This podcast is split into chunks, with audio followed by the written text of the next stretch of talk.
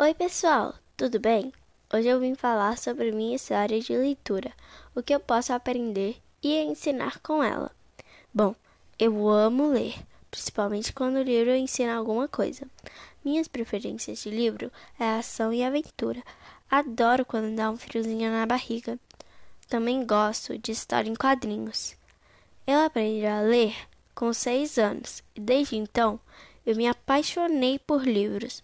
Comecei pelos menores, mas agora leio livros maiores e termino eles rapidinhos. Minha mãe sempre fala que quanto mais lermos, mais imaginação ganhamos. E é por isso que eu acho importante ler. Já aprendi muita coisa com os livros. E cada um ensina uma coisa diferente. Por exemplo, no livro Poliana, aprendi que nós podemos olhar o lado bom em todas as coisas, mesmo nas coisas ruins. O bom dos livros é que aprendemos e ensinamos eles para outras pessoas. E aí elas podem dar a opinião dela e você pode dar a sua. Encontramos livros em quase todos os lugares. Em casa, na bibliotecas, nas livrarias, nas bancas, na escola, até na internet. Por isso, não tem desculpa para não ler.